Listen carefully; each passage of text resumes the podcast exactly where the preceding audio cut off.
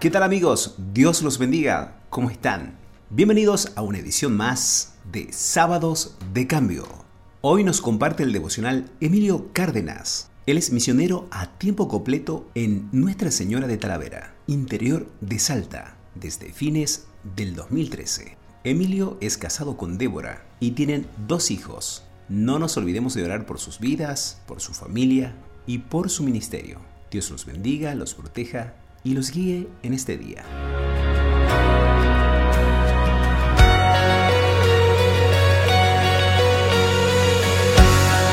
Muy buenos días, amados hermanos, amada iglesia. Les invito a comenzar este tiempo con una pregunta.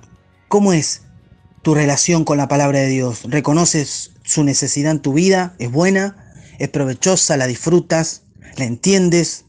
¿Hay una búsqueda sincera y responsable de tu parte en leer, estudiar, meditar, memorizar y sobre todo aplicarla a la vida? ¿O es una relación casual, improvisada, descuidada y está ausente en tus pensamientos? ¿Sabes? Esto es algo muy serio, porque el Señor Jesucristo marcó un agudo contraste entre los suyos y el resto de las personas, es decir, los que no le conocen. Justamente dentro de un contexto fuertemente religioso. Juan capítulo 8, verso 47 dice, el que es de Dios, las palabras de Dios oye. Por esto no las oís vosotros. ¿Por qué? Porque no sois de Dios. En otra ocasión, nuevamente el Señor va a señalar que la actitud ante su palabra es una señal directa de la actitud hacia su persona. En este caso, rechazo. Dice Juan 12:48, el que me rechaza, y preguntamos, ¿quién es? Y lo dice ahí, y no recibe mis palabras. Muy claro. Pregunto, ¿Rechaza usted a Cristo? ¿Rechaza usted su palabra? Si somos salvos, hermanos, hermanas, es porque hemos recibido su palabra, hemos creído en su mensaje, ese mensaje glorioso de salvación, de perdón, de esperanza, donde el amor de Dios ha, inundado nuestro corazón y nos ha convencido de esa condición caída en la que estamos perdidos eternamente para despertar en esa, en esa conciencia de que solo Cristo y a través de su muerte y su sangre derramada en esa cruz y, y a través de su resurrección podemos tener salvación. ¿Qué privilegio tenemos aquellos que somos hijos de Dios?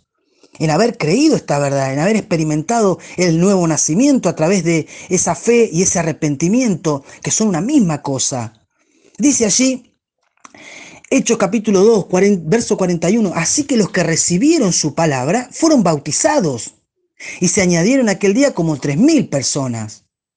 Recibieron su palabra. Esto es algo notable, ¿no? Porque necesitamos recibir su palabra para experimentar salvación, para tener nueva vida, para pasar de muerte a vida, para ser hijos de Dios, para ser salvos.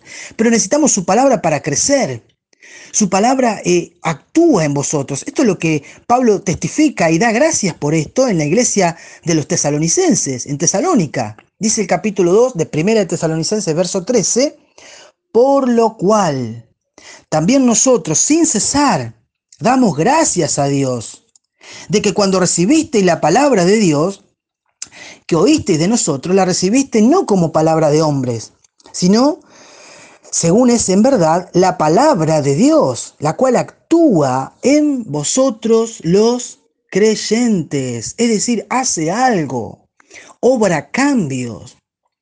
El Señor afirmó esto de los suyos, que recibirían su palabra.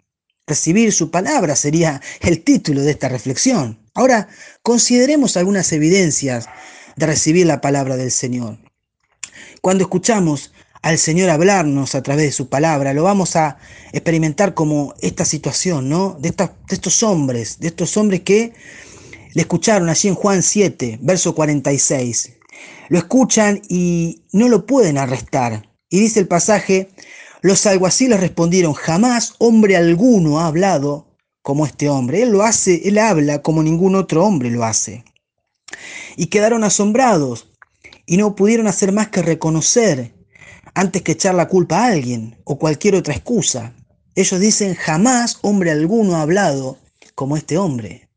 Él lo hace con autoridad. Mateo 7:28 dice, y cuando terminó Jesús estas palabras, la gente se admiraba de su doctrina. ¿Por qué? Porque les enseñaba como quien tiene autoridad y no como los escribas, quienes tenían que citar a sus antepasados para sostener sus enseñanzas. En tercer lugar, cuando Él nos habla a través de su palabra, lo hace con poder y directo a nuestro corazón, como aquellos discípulos de Maús. Dijeron, no ardía nuestro corazón mientras nos hablaba en el camino y cuando nos abría las escrituras. ¿Hace cuánto que no arde nuestro corazón a la luz de la palabra? En cuarto lugar, meditar en su palabra, hermanos, no es una carga o un peso, sino una dicha en la experiencia cristiana. Abrazamos la palabra porque por necesidad de comunión con Él. Su palabra es vida y esto es lo que distingue al justo del injusto. Salmo capítulo 1, verso 2. No solo en lo que evita, como lo vimos en como lo dice el primer texto, sino que el 2 dice lo que el justo abraza. Y allí dice, sino que en la ley de Jehová está su delicia. Y en su ley medita de día y de noche. Esto es indispensable, hermanos, para hacer los cambios que nuestra vida necesita. Porque, en fin de cuentas, lo que nos deleita nos dirige. Amada iglesia, hemos recibido su palabra. Recibimos su palabra cada día, en cada reunión, en cada devocional, cada mañana tenemos la oportunidad de abrir su palabra. Y obviamente, si esto es una realidad en nuestra vida, veremos el fruto, los resultados estarán a la vista, seremos personas eh, eh, más humildes que antes. Nuestros deseos, los deseos, esos deseos pecaminosos con los que batalla nuestra alma serán mortificados. Tendremos victoria sobre el pecado. Nos apartaremos del mal. ¿Cuántas evidencias habrá? Menciono y cierro simplemente con esto, mi amor a Cristo crecerá y esto se verá en una obediencia amorosa y voluntaria a su palabra. Dice primera de Juan, pues es pues este es el amor a Dios, que guardemos sus mandamientos y sus mandamientos no son gravosos. Queridos hermanos, nuestra relación con la palabra escrita deja ver qué calidad de relación tenemos con la palabra encarnada, el Señor Jesucristo, el Verbo hecho carne. Él, él afirmó esto categóricamente. Dice Juan 14, 23, allí dijo el Señor, el que me ama, mi palabra guardará. El que no me ama, en el 24, no guarda mis palabras. ¿Cuál es nuestra situación actual ante la palabra de Dios? Ya sea que nos encontremos aferrados a su palabra y creciendo día a día o por el contrario, distraídos, distantes, apáticos, fríos. En esta mañana, en esta oportunidad, les invito a renovar una vez más nuestro compromiso con las sagradas escrituras, con la Biblia, de manera que llene nuestra mente, gobierne nuestro corazón y guíe nuestros pasos, porque el Señor dijo, el cielo y la tierra pasarán, pero mis palabras no pasarán. El Señor les bendiga, que así sea. Le saluda con ánimo afable su hermano y amigo Emilio. La palabra de Dios es viva y eficaz. Penetra hasta lo profundo de nuestro corazón. Nos muestra tal cual somos ante Dios las intenciones que queremos esconder, corrige nuestra vida para crecer. Tu palabra permanecerá. Tu palabra es la única verdad.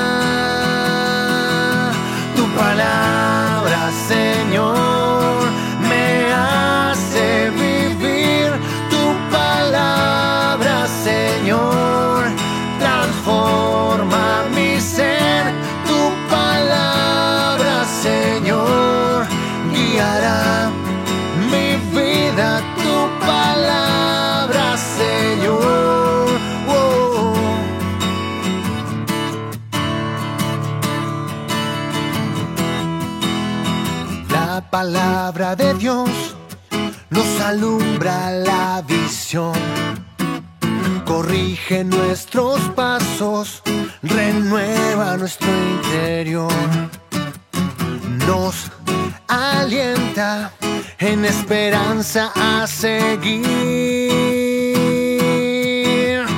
Es el agua que purifica nuestro ser. Aliento para